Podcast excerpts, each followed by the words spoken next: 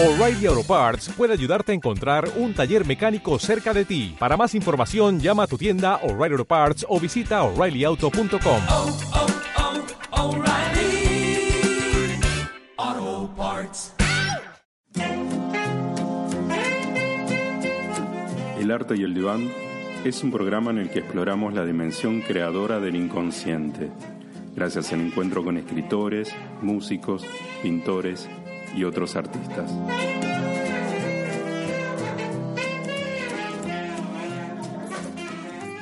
Hola, estamos en una nueva emisión del Arte del Diván.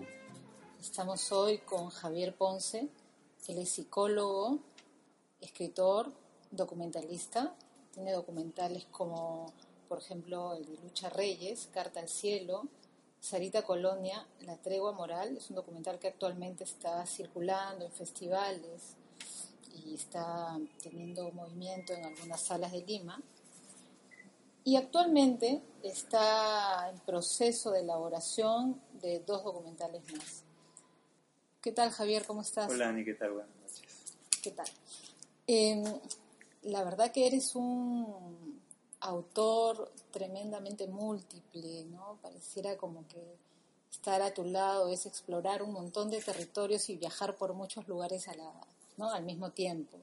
Me llama la atención eh, este efecto o este, este trabajo de documentar los márgenes. Además, vas por los márgenes atravesando muchos, muchos recorridos. ¿Cómo es esto de, de, la marginalidad y de documentar eso? Quizás porque yo me he sentido marginal durante mucho tiempo, bueno, actualmente también, eh, he sentido la necesidad de iluminar esa parte, ¿no? de hacerla visible, de comunicar esa parte. Y creo que los documentales son un puente entre un mundo que normalmente no vemos, como el mundo carcelario o el mundo de Cerca Colonia, un mundo marginal, y otro mundo que puede ser el académico el, o el socialmente venerado, que no se comunica con esta otra parte. ¿No? Y el, el, documental lo que nos permite es esta ventana de un sitio para otro, de un mundo para otro, uh -huh. y que nos permite identificarnos y darnos cuenta de que en realidad no somos tan distintos, ¿no? que hay una serie de cosas que nos unen y nos hacen iguales, tanto los que están de un lado como los que están del otro.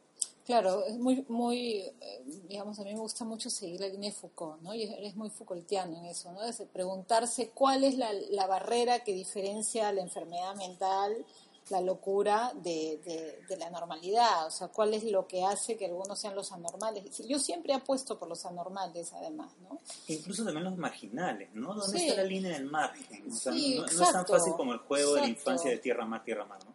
¿Dónde está esa línea exacto. en la que yo soy marginal es o... un tema de poder. Es un tema, es un tema de poder y de oficialidad en un momento, ¿no? Claro, porque en qué momento, y eso se lo pregunta Foucault, ¿no? En qué momento eh, la locura romántica de una época, por ejemplo, el, el, elogio de la locura, ¿no? De Erasmo de Rotterdam, ¿en qué momento la locura pasa a ser enfermedad mental? ¿Quién nombra la locura como enfermedad mental y de pronto es catalogada por una serie de etiquetas y de procesos de, de control, ¿no? Son formas de control. Son formas de control porque toda, toda sociedad necesita eh, controlar algo ¿no? necesita definir lo inaceptable.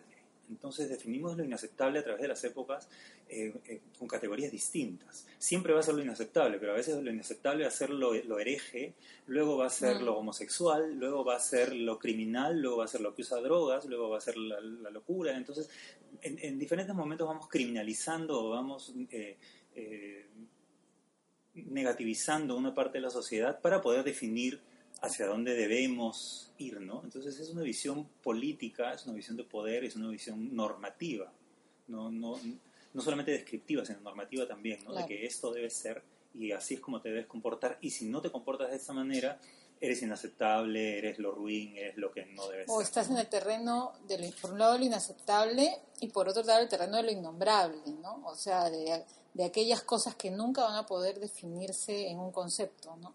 O sea, las, las sexualidades, porque no hay ninguna sexualidad normal, ninguna. Exacto. O sea, la sexualidad se define por su diversidad, su lado traumático, y entonces es más bien esta necesidad de, de domesticar lo, lo, lo imposible de, de, ser domesticado, pensando que la heterosexualidad eh, eh, poniéndolo en el lugar de la normalidad, cuando tampoco, ¿no? Eh, yo creo que es un juego de poder.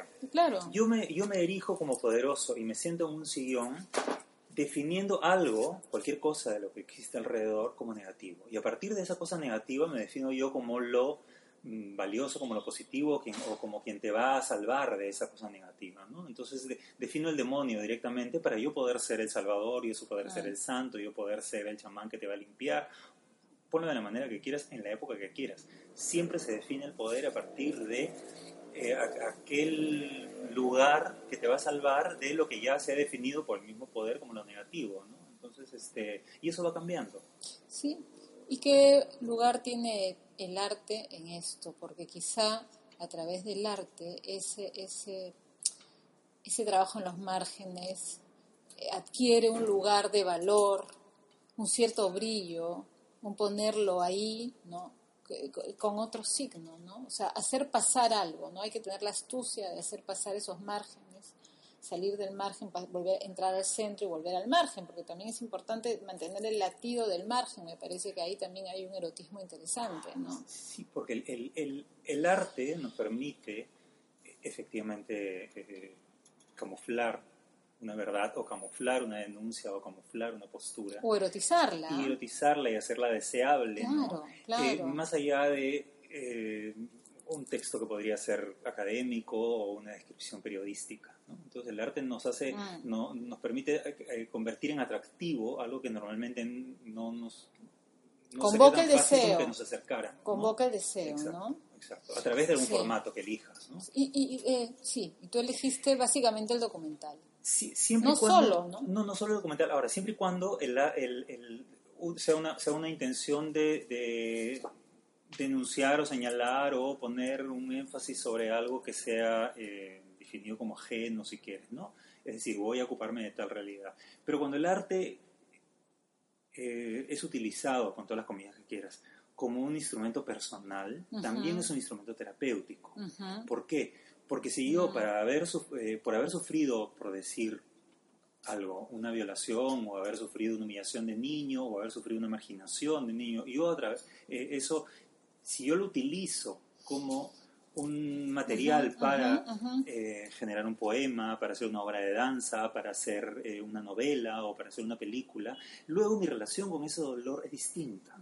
Porque yo digo, ah, no me importa que, haber sufrido ese dolor, pero hoy me siento bien porque eso me permitió escribir lo que he escrito, me permitió ser un artista, me permitió ser no sé qué. Entonces, yo hago alquimia de mi propio desastre a través de la obra artística.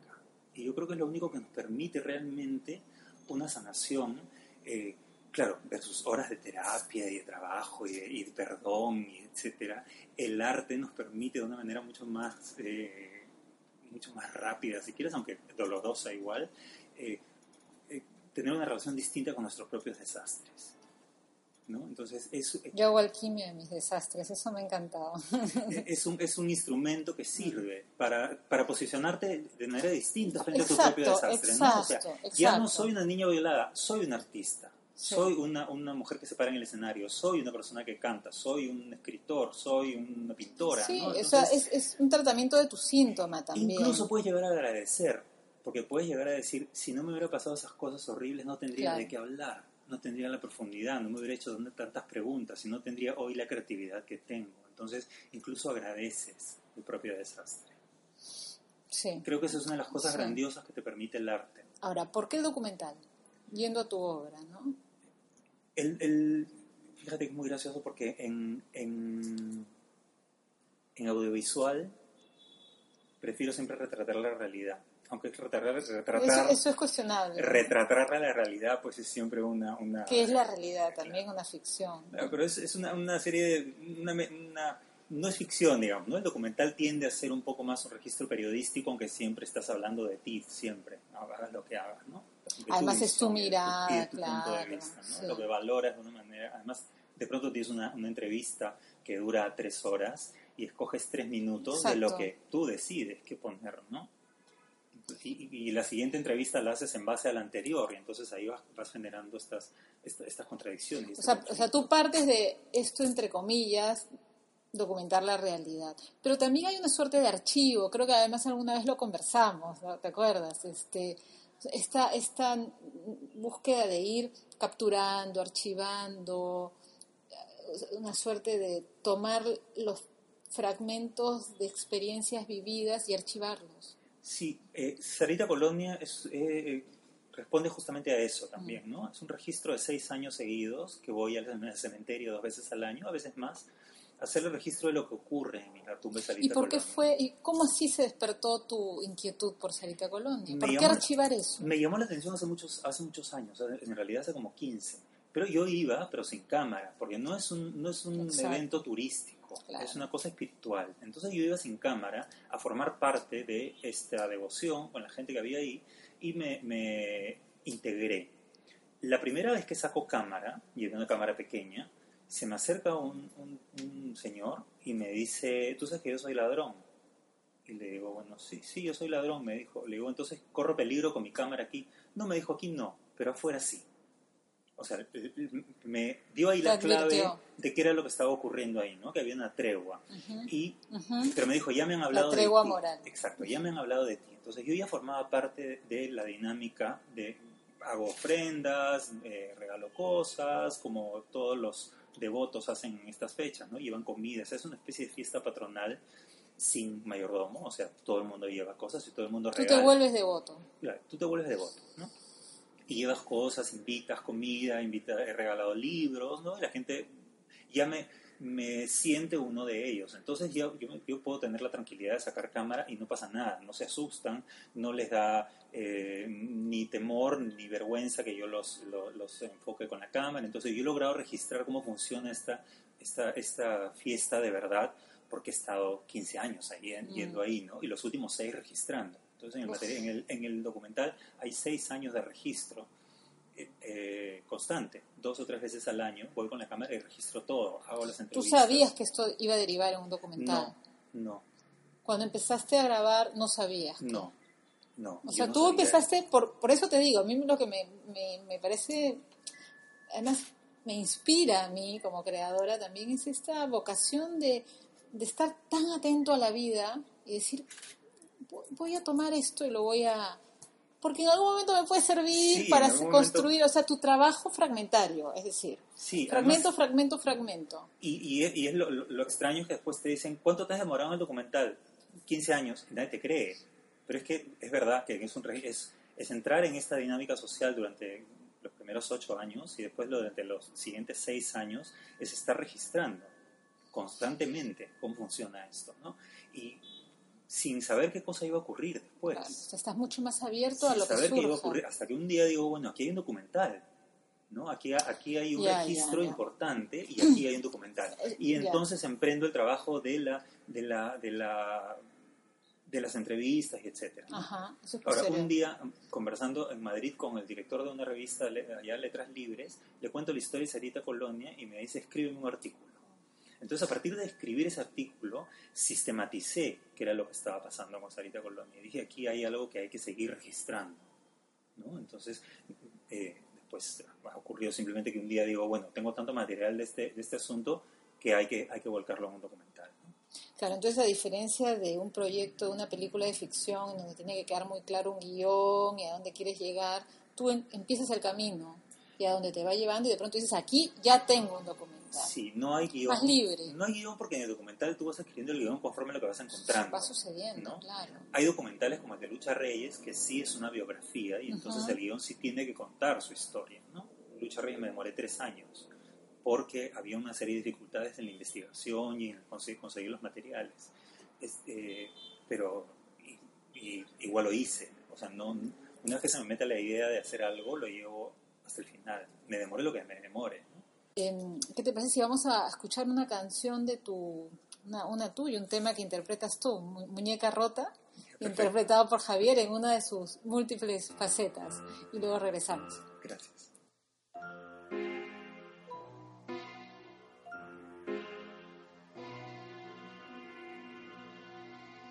muchachita ingenua de los ojos negros, no eres ni siquiera la sombra de ayer.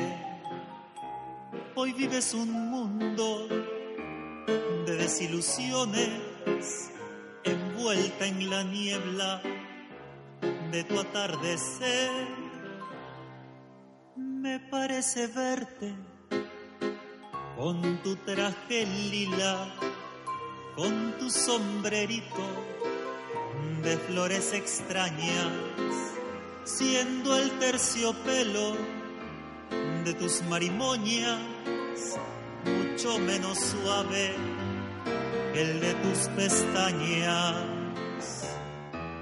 Muñeca, muñeca preciosa, que fuiste un conjunto de miel, nieve y rosa. Divina, era una cascada tu voz cristalina, quien deshizo el alma de tus prendengues, quien quebró tu espejo, quien rasgó tu mota y en la tristeza de tu desencanto, toda una tragedia de muñeca rota.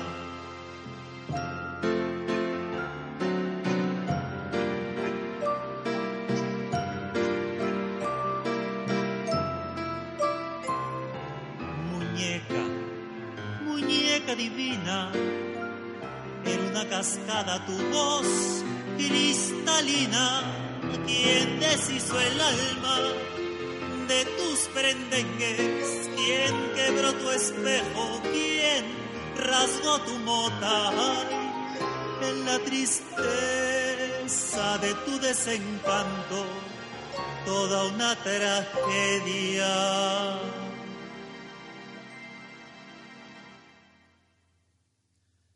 de muñeca.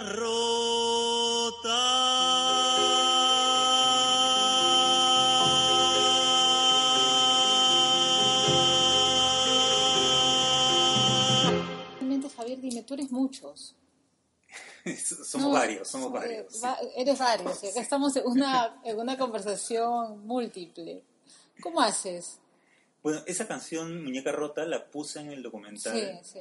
porque primero que la propuesta era que todo el documental tuviera música peruana, solamente música Claro, peruana. claro. Y en el bloque que está destinado a los travestis, que son una de los, uno de los grandes eh, cultores del, del- de, de Sarita Colonia, Mm. eh, había decidido que solamente fuera música criolla, justamente porque la música criolla es muy homofóbica, ¿no? Tiene una, una actitud Sí, bien, bien sí, dura sí, con la homosexualidad. Entonces, el, el, Mm. fue difícil encontrar canciones que no hablaran de te quiero, me odias, te quiero, me odias, porque casi toda la música peruana da la vuelta sobre el mismo tema del amor y el desamor. Entonces, me gustaba la versión de Muñeca Rota de Manuel Donaire, que me parece un genio, pero ya estaba usando la, la versión de Manuel Donaire de Déjalos, entonces de- dije, bueno, pongo la mía, ¿no? Que era una versión que yo había grabado hace unos años y dije, bueno, ya no importa, tengo derecho a cantarle a Sarita también como devoto. Claro. Eh, el tema de los travestis, de los marginales, pero en específico también de los travestis en, en- en el documental sobre Sarita Colonia, es sobrecogedor, ¿no? Y hay un momento en donde no estoy segura qué personaje, pero habla sobre el poder pedir, ¿no? Pedirle. Yo a ella le puedo pedir, nosotros, y les piden pues cosas totalmente singulares. Me parecía importante cómo vas recogiendo eh, y dándole lugar al pedir, o sea, al hecho de que haya un otro que puede eh, nombrar, decir, un pedir, un deseo, una petición, ¿no? Y que haya un, un ser, Sarita, que acoge esa- ese, ese pedido, ¿no? Sí, y si te das cuenta, el- el- justamente porque no está aceptada por la Iglesia Católica, estos personajes que tampoco están aceptados por la Iglesia Católica es que se sienten con la confianza de poder hacer los pedidos que le hacen. Y son pedidos completamente, completamente eh, pequeños. Y, y- y la travesti que se prostituye le pide regresar viva a su casa. Sí, le pide es que no la mate. Eso, eso es tremendo, sí. Eh, la gente va y le pide trabajo. No estoy pidiéndole, no le piden a Sarita, eh, mira, quiero ganarme la lotería. No, la prostituta le pide que, o que sus- no, o que no lo- los contagien. que no los contagien. O la prostituta le pide, por favor, que mi cliente me siga viendo joven para poder seguir trabajando. ¿no? Nadie, nadie está pidiendo cosas extraordinarias, la paz en el mundo. No, no, cosas- no. Oye, no. Son milagros muy pequeños, muy cotidianos, y que esta gente se siente con el derecho a pedirle. Pero ojo, la dinámica con Sarita no es pedir, es hacer un negocio con ella. Sí. Yo voy Sí. donde Sarita y le ofrezco algo a cambio de lo que ella me va a dar. Es decir, yo le digo, Sarita, tengo este problema, resuélvemelo y yo voy a venir el día de tu fiesta o en el transcurso del año voy a venir a darle algo a los, a los otros fieles, voy a compartir con los demás, porque como a ella ya no se le puede dar nada porque está muerta, en representación suya están los demás devotos, entonces yo te voy a devolver a ti, Sarita, el favor que me has dado viniendo el día de tu fiesta Y hay que cumplir con ella. Hay que Si cumplir. no cumples es feroz. porque Sarita, si no cumples, te manda la policía, Ah. es vengativa, o sea, hay una serie de hay, hay una hay ferocidad, hay una parte... Lo más interesante dura. es que este espacio, que es un espacio anárquico, porque no está el Estado, no está la iglesia, no hay, no hay policía, no hay nada, es un espacio eh, limpio de, de todo tipo de formalidades, digamos, se establece igual un contrato social. En ese espacio no te robo, en ese espacio no me agredes, en ese espacio yo cumplo con Sarita, en ese espacio no, le, no, no, hay, no hay criollada, Mm. en ese espacio no hay, no hay, no hay corrupción. Pero hay una mano dura de Sarita. Justamente porque está Sarita ahí encima Claro. organizando que todo el mundo cumpla. ¿No? Y la gente que no cumple y luego tiene la venganza de Sarita, ¿no? Claro, comenta la leyenda, claro. la gente se aleja. Entonces, la gente que está ahí es gente que cumple con el funcionamiento de Sarita. Entonces, podrías entender que esta gente, que es la más marginal, es gente que no va a cumplir nunca este, eh, ninguna, ningún contrato social. Pues va y lo cumple. Alrededor de una figura en la que creen. Quizás lo que está ocurriendo es que todas las figuras políticas, sociales, No, no hay nadie en religiosas, creer. ¿En quién crees, pues, no? ¿A quién le creo que me va a decir algo? Y se cree es justamente en quien no es reconocido. O sea, ¿para qué pago impuestos si después se lo van a robar, no? En, en cambio, sí voy y a Sarita sí soy capaz de darle, y el, el- al resto de gente que, que- que está alrededor de Sarita sí soy capaz de dar una cantidad de dinero y sí soy capaz de traer comida y invitar cosas, porque sí cumple. En cambio, el Estado no cumple. Sí, además hay una horizontalidad, de alguna manera. ¿no? Totalmente. Porque Sarita no es una, una figura ni validada por la Iglesia Católica ni impuesta desde afuera, No, es si fuera, autogenerada. sí, claro. Es un sí. contrato social dentro de una anarquía autogenerado. No sin castigo. El castigo cumple una función. Justamente porque el castigo lo que hace es definir cuál es la conducta aceptable, es cumplir y respetar, No, y además por- cuál es conducta inaceptable. Claro. En un momento hay una, hay una de las travestis que dice, bueno, si quieren robar, que roban afuera. Mm. Aquí están en la casa de la Sarita. Pero se establece un adentro y un afuera también, ¿no? De alguna manera es parte de, Sí, ¿no? de, de- de la estructura de lo humano, digamos, ¿no? Establecer esa frontera, de nuevo, ¿no? Hay una, una frontera. Y tú juegas con esas fronteras porque hay un contrapunto entre la iglesia, ¿no? En, en el documental, el discurso oficial, tal, y luego... eh, lo que ocurre aquí adentro, ¿no? Sí. Y justamente eh, por eso el documental tiene como subtítulo la tregua moral, ¿no? Porque no es que no es que alcanzamos una paz en la que todos nos respetamos. Hay una tregua esos días, pero acaba la tregua y la guerra continúa. ¿no? Lo más interesante que no pude tener la- las, las, las declaraciones de los policías es que efectivamente durante esos dos días, que es el 20 de diciembre y el 1 de marzo, hay una baja en el delito en el Callao específicamente.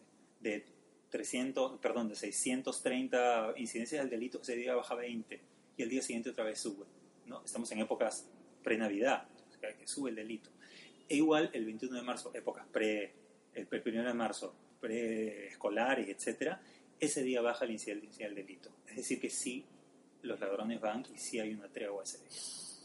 Lo que pasa es que el- el- ningún, ningún policía, porque el jefe de la policía no autorizó que yo les haga la entrevista, entonces la, la información la tengo ahí, pero como había yo decidido que no hubiera una voz en off para que el documental sí, no fuera, gustó, para que el documental no fuera pues académico, ¿no? Esta voz en off que dice Que va narrando que de va un narrando, lugar, diciendo ¿no? la verdad es esta, ¿no? Con, esta- con este eco, no.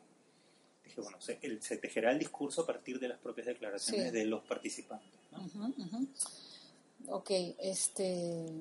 Y, por, y, y es mujer, ¿no? O sea, se- eh, digamos, el lugar de la. de este lugar de, de la santa, de, de la elegida, es un lugar femenino, no es un hombre. Porque una vez más, el, el- el amor femenino es incondicional y la gente lo percibe así, ¿no? La madre va a querer a su hijo, sea lo delincuente que sea. Y el amor de Sarita va, va- tiene esa incondicionalidad Mm. de no me importa lo que hayas hecho, yo soy tu madre y yo te quiero. Por eso es que se sienten todos hermanos en Sarita, se sienten todos unidos bajo esta figura materna, ¿no? que les da la sensación de protección y, y también de severidad, pero, Sí. pero de, de- de- de protección y de aceptación. ¿no? Y, y a partir de ella, en tanto personaje enigmático, eh, se- cada uno va tejiendo y va desplegando una serie de, de historias, de narraciones, de ficciones. Cada uno de ellos tiene su propia película sobre Sarita, de por qué murió, de qué, qué le pasó, de la violaron, se suicidó, ¿no? O sea, Exacto. se- Justamente se como, como personaje femenino también, como casi todos los personajes femeninos, está en algún momento alrededor hay una historia de ataque sexual, ¿no? Eso es lamentable, pero hay una historia de ataque sexual alrededor de ella. No se sabe si verdadera o inventada, justamente para, para santificarla, ¿no? Pero uno de los milagros que se, le, que se le adjudican es que van a violarla y a ella se le desaparece los genitales, ¿no? Entonces, Sí. este, es uno de los uno de los mitos alrededor de Sí, es, hay de algo ahí como de la estructura de la Virgen María, ¿no? Sí. En algún punto es, es en realidad es una mujer, pero no lo es. O sea, ese punto en donde, donde lo, lo- hay algo de lo insoportable en la mujer y deviene madre, es una mujer deserotizada. claro. ¿no? O sea, es la no- madre que lo puede todo. Claro, que no ha tenido deseo y que no así y que, y que cuando es deseada no hay posibilidad de concretar nada, ¿no? Que es una mujer pura y que se dedicaba a, a lo demás, no se, obviamente no se le, ni se le conoce, ni se le relatan ni novios, ni amigos, ni nada parecido. O sea, que, digamos, más que la devoción a una figura femenina, eh, porque digamos hay una diferencia muy grande entre la posición de una mujer y la posición de una madre, ¿no? Es la madre la que lo tiene todo, ¿no? No Exacto. necesita de nada, ni de pareja, ni de nada. Es una madre que, eh, como tú dices, este, incondicional, que lo da todo por los hijos, pero es madre más que mujer. Más bien el rechazo va del lado desde la iglesia y todo, ¿no? El rechazo no solamente a, a, a los homosexuales, los travestis, sino también a un, al carácter de lo femenino, ¿no? Digo, hay, hay una, creo que hay una, un discurso que atraviesa, Es el discurso mariano. El discurso mariano eh, eh, acepta a la mujer y venera a la mujer en la medida en la que no, no, no vive su sexualidad, en la medida en la que niega su sexualidad y se convierte en madre, madre. pura y virgen, ¿no? O sea, el, el discurso de la virgen. Tú puedes dar a luz, pero sin haber tenido contacto sexual, ¿no? Viene un angelito y te habla por la oreja y entonces así vas a parir. Entonces e- es, es, es la, la veneración justamente de la negación de la, de la, de la feminidad, ¿no? Claro, Y claro que sí. De la claro que maternidad sí. un poco porque no les queda otra. Sí, sí, sí. Porque los hombres no damos a luz ni vamos a poder hacerlo. Entonces un poco como que no les queda otra, porque si no, estate seguro que lo hubieran desaparecido. Mm, sí, seguro. Y no ocuparían ningún seguro, lugar. seguro, seguro. Y hablando de las desaparecidas y tal, ¿cómo así Lucha Reyes? Que no me quiero ir sin, sin tocar un poquito ese tema. Lucha Reyes me parece que tiene un montón de, de simbolismos y de, y de cosas interesantes y fue un- uno de mis grandes amores desde Ah. que era niño. ¿no? Yo amaba la voz de esta mujer y, Sí. y me parecía maravillosa y escucho decir cuando era muy niño este, que era una mujer fea y yo voy a, y yo voy a mirar la, la, la carátula del disco y para mí no era una mujer fea y ahí entendí cómo una, cómo una voz podía ser hermosa Ajá. y por fuera podían decir que era fea y creo que eso fue uno de los primeros momentos en los que yo entiendo el concepto del adentro y el afuera, ¿no? Que por dentro eres hermoso y por fuera la gente te ve fea, ¿no? Y lo uno conmigo, porque yo tenía un poco la misma sensación y de ahí en adelante para mí Lucha Reyes fue como mi icono de, de- de identificación, ¿no? Me, me fascina además su música, me fascina ella, me parece una creadora de estilo potentísima, de, de- de la calidad de, de, de Callas o de, o de, o de este, Billie Holiday. Es decir, hay un antes y un después de ella en la música criolla. ¿no? Es una persona que dice las cosas de una manera como no se habían dicho antes, Ujú. con un manejo de escenario, con una inteligencia musical, una inteligencia vocal que es, es brutal. ¿no? Te escuchaba hablar de Lucha Reyes y decía, bueno, ella ha hecho alquimia de, de sus desastres, Sí, de por supuesto. manera, por ¿no? Y supuesto. ahí tú, ahí está este parentesco, ¿no? Cuando tú dices, ah, pero esta mujer ha hecho alquimia con sus desastres. Sí, ella no, ella no componía, pero ella elegía exactamente las canciones que tenían que ver con ella, ¿no? Ella, ella no, no cantó, la gente decía, pero ¿cómo es posible que si es negra no cante a la Molina no voy más o esas cosas? Eh, ella nunca estuvo en la chacra con machete en mano, ella era una mujer de la ciudad, entonces lo que le tocaba era cantar lo que ella había vivido para poder cantarlo como lo cantaba. Entonces cantó boleros, cantó guarachas, cantó tangos, cantó este, eh, música rancheras y luego tiene este, este boom en la música criolla y ella elegía cuáles eran las canciones que cantaba, porque justamente tenía esta sapiencia de la propia experiencia, porque ella se entregaba en cada canción como si estuviera cantando su propio drama Sí, y le llevaban canciones que no, Sí. no le resonaban a ella en su interior como algo que en la que ella pudiera identificarse y decía no, no le daba la gana, no quería cantar cosas que no, con con las cuales ella decía, no era falsa, no era, no, no era una actriz, ella estaba, digamos, no, poseída. totalmente, por su propio, por, por su propia necesidad de sacar, de sacar su- su- su- sus infiernos a través Sí. de las canciones y ponerlos Sí. en el escenario y decir, no importa lo horrible que me, que, que me ocurrió, soy capaz de decir las cosas de esta manera, ¿no? Ujú. Y era una mujer tan emotiva que tenía esta diabetes que la, la terminó destruyendo, ¿no? Sí. No, bueno, interesantísimo. eh, la verdad que cómo además gestas a través de, de estos amores que te han conmovido desde tan chico, cómo además encontrar el brillo ahí donde aparentemente, digamos, hay una fealdad, ¿no? O sea, esta relación entre el adentro y el afuera, que quizá es una justamente una relación de frontera, fronteras a veces bastante movibles, ¿no? O sea, Sí. cómo ubicas el brillo y a partir de ese brillo en la voz, ¿no? Ese brillo en la voz haces este recorrido tan, tan interesante. Y luego habrá mí siempre seguirá siendo una pregunta, tú como personaje, eh, el hecho de que hayas, atra- que atravieses constantemente tantos registros. Y siempre será una pregunta que no me la tienes que responder, pero siempre será una pregunta para mí, ¿cómo puedes eh, ser tantos y, y hacer tantas líneas de fuga, ¿no? ¿Qué alquimias haces? que, que quizá como, digamos, una inspiración para, para encontrar o sea, que el dolor no es ese drama que te va a llevar a, a lo peor, sino más bien esto que, te, que es causa de hacer una obra, ¿no? O sea, has, has hecho teatro, has hecho videoarte, eh, haces, cantas, has hecho poesía, tienes muchos libros escritos. Lo que pasa es que no, no, no paro. y haces todo a la vez. O sea, muchas cosas. Hay- Sí, hay- hago varias cosas. Voy escribiendo y, y eres, mientras, eres una polifonía. y mientras descansa un libro estoy grabando y mientras descansa una cosa estoy haciendo otra también. Pero yo creo que porque siento que no es suficiente, que no hay una sola, un solo género en el que vaya a terminar de, de- de- de decir y hay tantas cosas interesantes. muchos en el géneros, ¿no? Sí, sí, hay tantas cosas. Hablando de hablando sexualidad, de ¿no? sexualidad hay muchos géneros. Claro. Y entonces ahí sí podemos abiertamente ser este lo que nos Travestirnos gana, Lo que totalmente. nos dé la gana, además.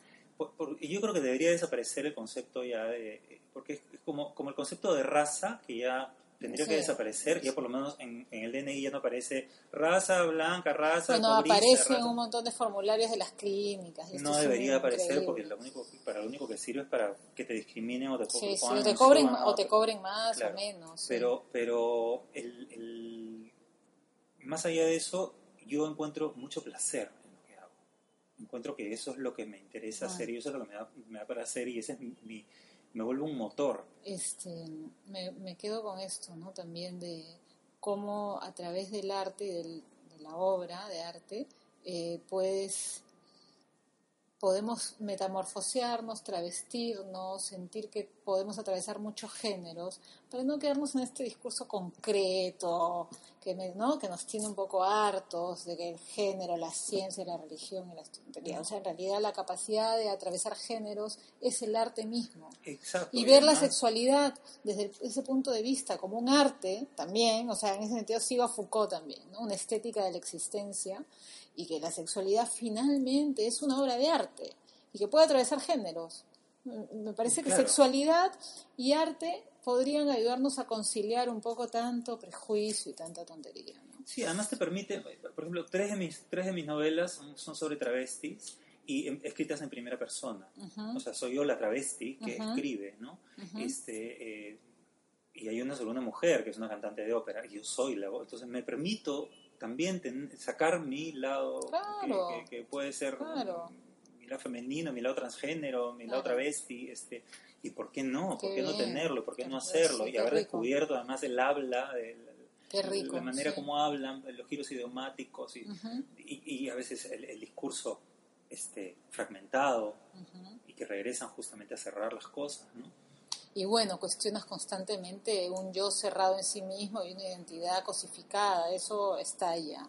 Y lo que me Está pasó, bien. por ejemplo, eh, con una de las novelas que uno- un, padre de familia me dijo, este, a través de tu novela he logrado entender a mi hijo. Mm.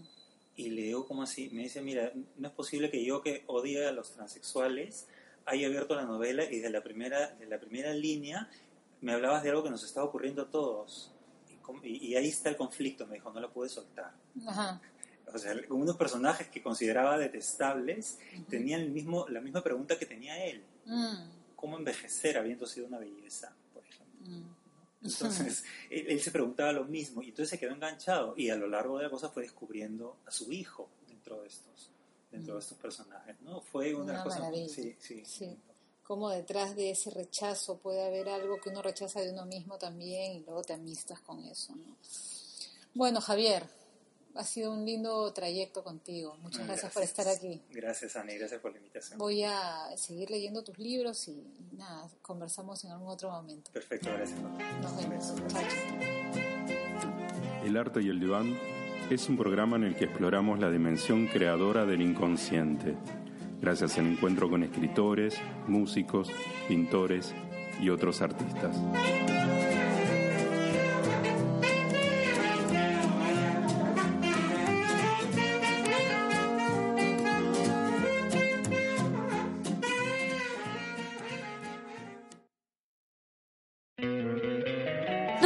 Encantaría tener 100 dólares extra en tu bolsillo?